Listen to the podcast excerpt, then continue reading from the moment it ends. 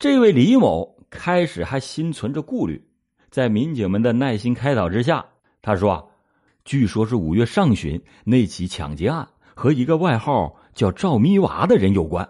但是我并不认识他。我的一个熟人的熟人是赵咪娃的女朋友。”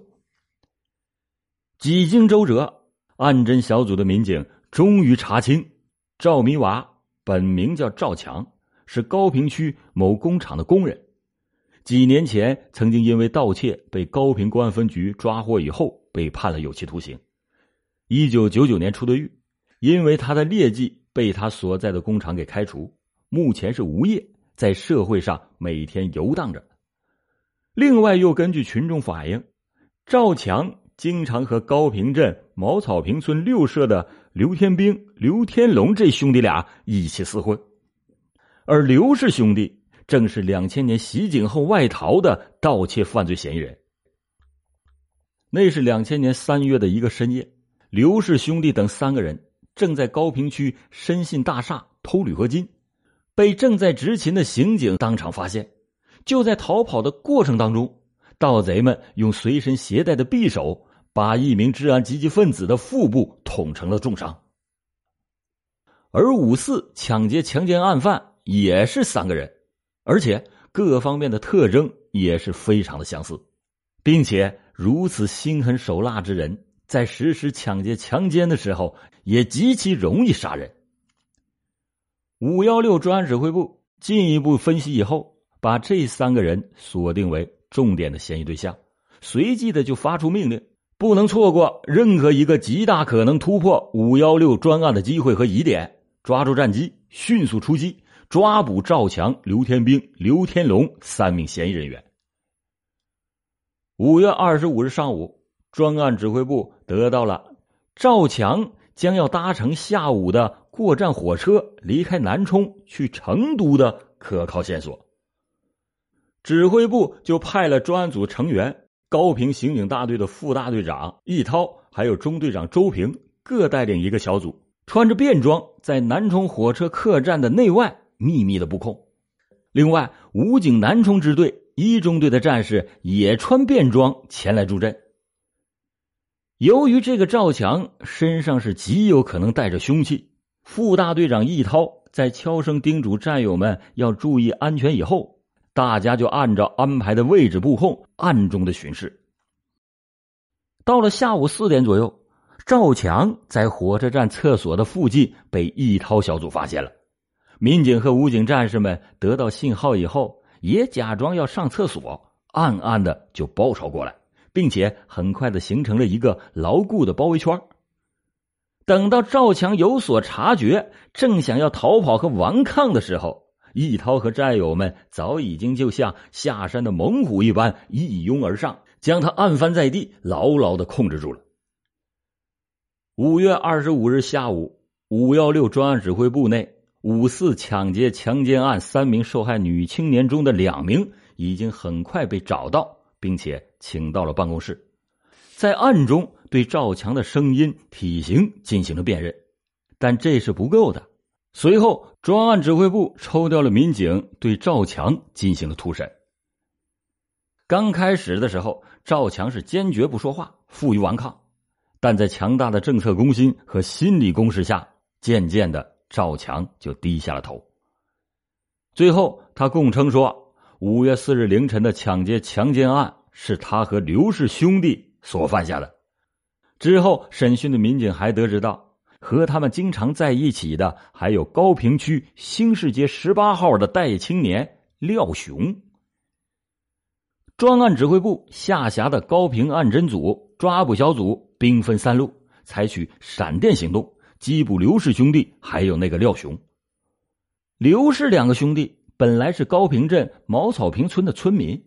但却长期在高平区城郊一个出租屋内居住。可是，在案发以后。却去向不明，一直也没有回老家和这个出租屋。五月二十五日的白天，抓捕刘氏兄弟未果。等到二十五日下午四点左右，专案指挥部获得了一条重要的线索：廖雄正在高平区青石路夕阳红茶馆的附近活动。五分钟以后，几名便装的茶客就向夕阳红茶馆开始聚集。夕阳红茶馆外边的公用电话前面，有一个青年男子正在东张西望，神色不定，好像是正在等待一个传呼回击。这个人正是廖雄。民警们一声断喝：“拿下！”民警们便从四周向廖雄扑击。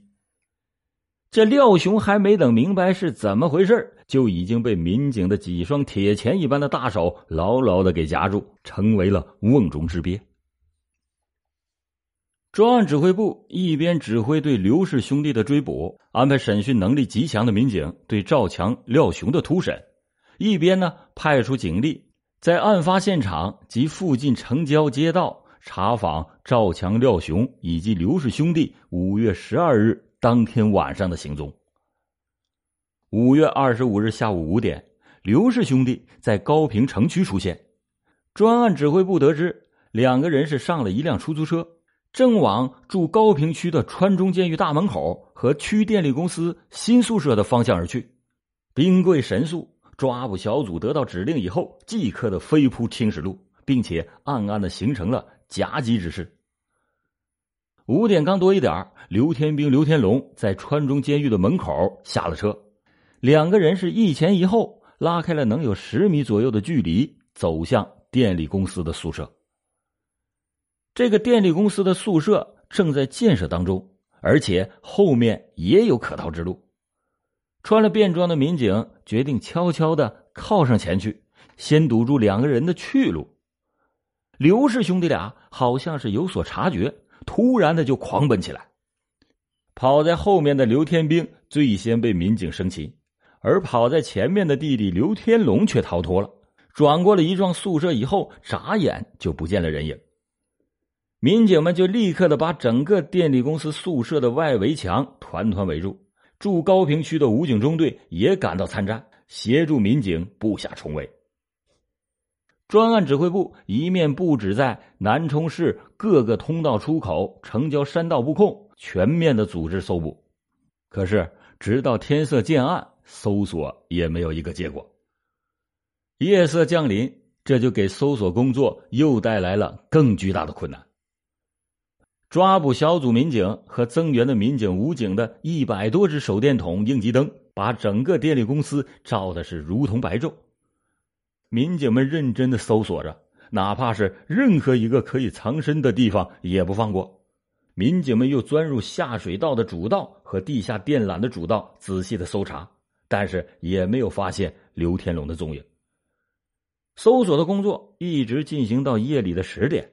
参战的民警翻遍了电力公司新宿舍的每一个角落、每一寸土地，刘天龙仍然是没有找到。原来啊。这个狡猾的刘天龙，在民警和武警对电力公司新宿舍围墙形成合围之势之前，已经从后院的围墙的豁口处侥幸的脱逃了。但是刘天龙仍然是在南充市专案指挥部指挥三区的案侦组，在全市布下了天罗地网，一面静待着这条漏网之鱼吐出水泡。一面呢，积极的布置对刘天龙行踪的查访。五月二十六日上午，刘天龙在南充市顺庆区小西街出现，高平案侦组很快的就获得了这一个重要的情报。抓捕小组的民警打着出租车直扑向了小西街。五分钟以后，专案指挥部向抓捕小组通报情况，说刘天龙此时又窜到了小西外街。团结巷，抓捕民警们又直扑团结巷的两头出口，把巷口堵的是严严实实，并且让出租车向中间缓缓的推进。两分钟以后，夹击的民警一齐的发现了目标。正对着刘天龙的民警让司机停车静候，刘天龙背后出租车上的民警慢慢的向目标靠近。慢慢靠近的出租车并没有引起刘天龙的注意，他万万也没有想到，从车上冲出了几名彪形大汉，还没等他醒过神来，已经成为了两面夹击民警手中的猎物。五月二十五日到五月二十六日夜，对四名犯罪嫌疑人的突审在不间断的进行着。开始的时候，刘氏兄弟俩负隅顽抗，后来呢又避重就轻，只承认参与了五月四日的抢劫强奸案。而根据案件现场以及附近巡防组反馈的信息，赵强、廖雄、刘氏兄弟犯下五幺六重案的嫌疑是直线上升，必须采取强有力的措施。加大审讯的力度。专案指挥部成员和部分参战民警在紧急碰头会以后决定，从五幺六专案组抽调了二十名精兵强将，组成了四个审讯组和一个查证组，每四人为一小组。四个审讯组加大政策公信力度，和犯罪嫌疑人斗智斗勇；查证组负责对审讯组审得的情况进行查证核实。